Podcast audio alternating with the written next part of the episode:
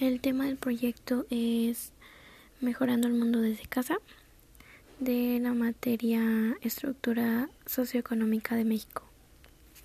Eh, esta, esta temática tiene que ver con, con la pandemia, con la situación que se está viviendo ahorita en la actualidad. Em, esta pandemia ha afectado de muchas maneras, eh, básicamente la economía, porque porque cuando se nos da la noticia de esto, se nos da la indicación de no salir de casa. Eh, esto es algo que a todos nos cae de sorpresa, porque tanto empresas pequeñas como grandes negocios, en fin, eh, todas esas personas que tienen algún local o alguna empresa tuvieron que cerrar, tuvieron que hacer recorte de personal por la indicación de que no se puede estar en lugares con aglomeración de personas, por lo cual muchísimas eh, personas se quedaron sin trabajo. Y a pesar de que se nos dio la indicación de no salir de casa menos que esto sea necesario, pues hay personas que tuvieron que hacer caso omiso a esto, porque tenían que salir a buscar la manera de cómo conseguir dinero para poder comer o para poder pues conseguir cosas eh, básicas, ¿no? Em, algo también en lo que pues tuvo cierta repercusión fue en los los productos de sanidad em, hubo un alza enorme incluso hubo escasez porque empezaron a comprar de muchísimas cantidades y pues esto hizo que hubiera una especie de escasez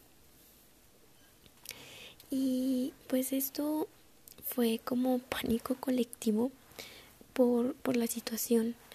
Em, en muchísimas familias pues tuvieron que empezar a limitar ciertas cosas.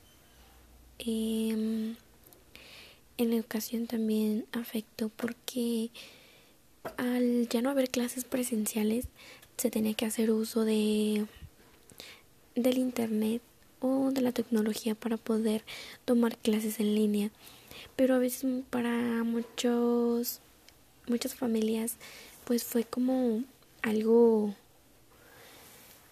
con lo cual batallaron. ¿Por qué? Porque no todas las personas cuentan con internet en casa, no cuentan con una computadora o con un celular.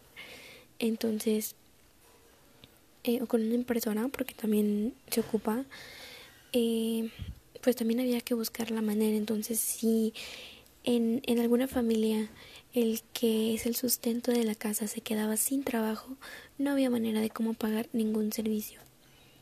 Eh, ahora eh, hay que decir que la electricidad cumple un papel fundamental en esto. Si no se puede pagar la luz, nos la cortan y no podemos hacer nada. Entonces, pues si no hay economía, no podemos hacer otras cosas. Y sin embargo, hay personas que hasta el día de hoy siguen haciendo caso omiso de salir, de no hacer reuniones eh, con tanta gente.